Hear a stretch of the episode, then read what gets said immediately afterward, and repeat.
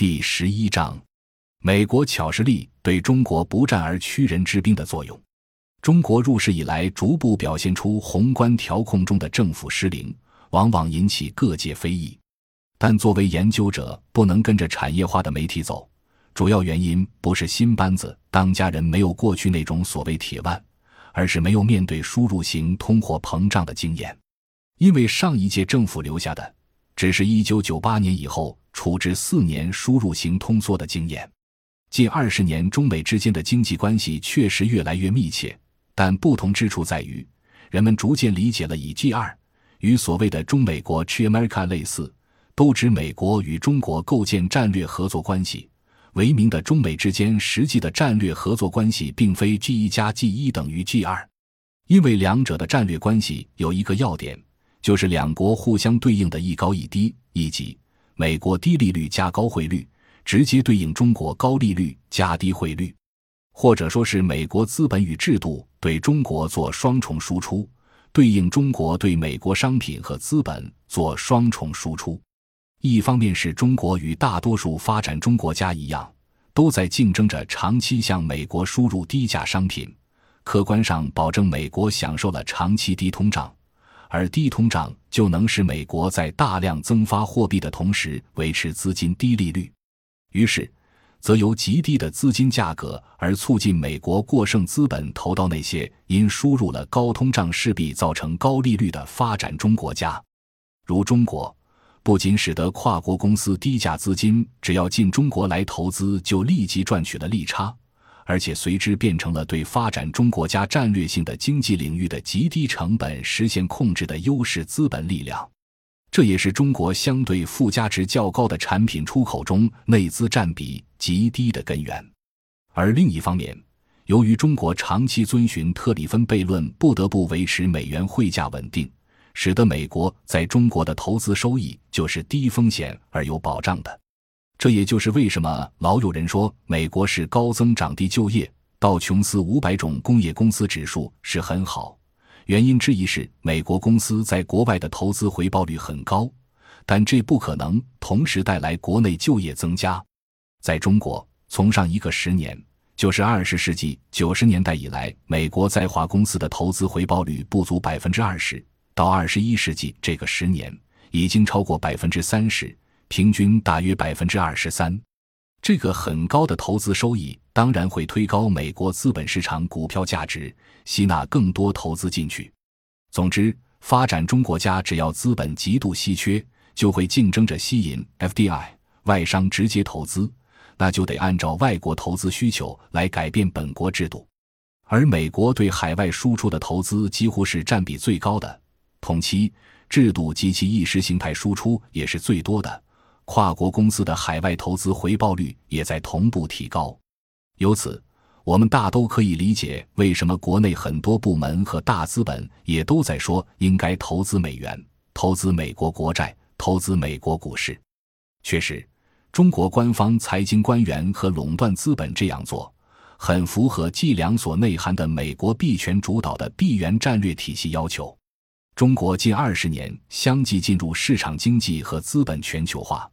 得到最大的制度回报是人们欢呼外资大举进入，促推中国改制、倒逼改革。很多高官和高知都在为此弹冠相庆。但是，高知们欢呼的这些东西，其实恰恰没算那个远近高低各不同的账。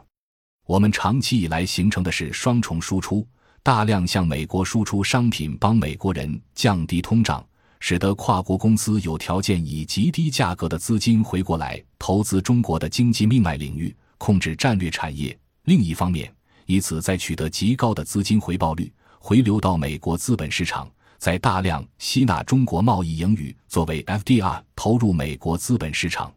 中国近年来被动承载美国量化宽松政策的后果是典型的输入型通胀。一方面，大量购进高价格原材料和石油，造成国内 PPI 过高，传导推动 CPI 上涨。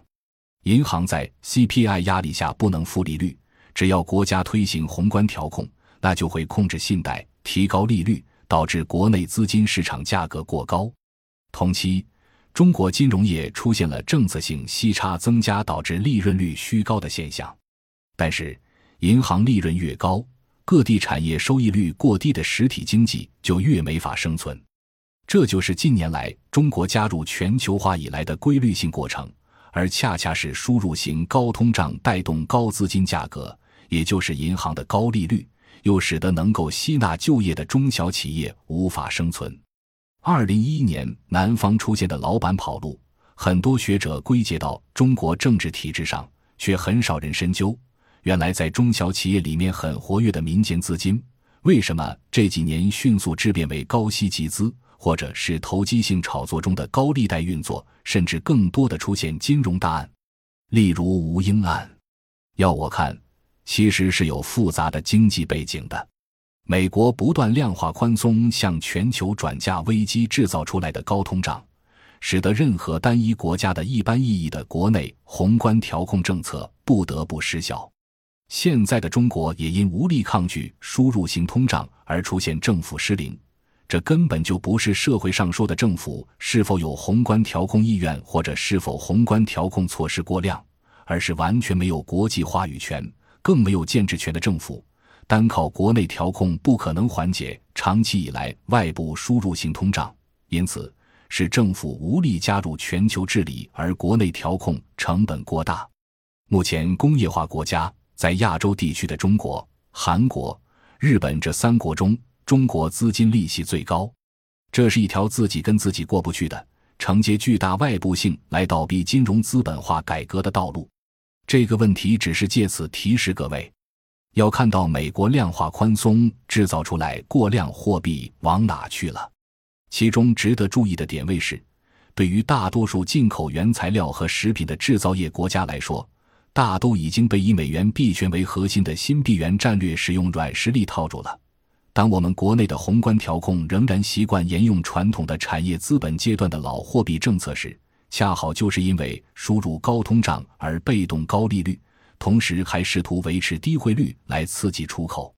这样就成了被金融资本包下两张皮的牛。因此，中国与大多数发展中国家的一高一低一样，除了逐步小幅调高人民币汇率之外，长期的高利率加低汇率。恰好和美国低利率加高汇率构成一个完美的对接，这是发展中国家全额承担美元币权主导的金融资本泡沫化增发的制度代价。因此，也可以认为，发展中国家上层建筑的最大体制弊病就是金融和外汇当局都客观上在帮助美国的金融资本集团对外转嫁代价。由此看，中美双方在汇率问题上的交锋。不过是表象的、有作秀成分的伪博弈，因此，在中国今天讨论入世十周年的时候，人们应该更清楚地看到，中国当前处在所谓传统的产业资本阶段，美国处在当代金融资本阶段，这两个不同历史阶段的国家宏观调控政策之间是有着巨大差别的。之所以现在无力应对这种输入性通胀，是因为输入性通胀背后是双方正好对接的一高一低，这一对接就导致我们成为金融资本危机代价的承载者。感谢您的收听，本集已经播讲完毕。喜欢请订阅专辑，关注主播主页，更多精彩内容等着你。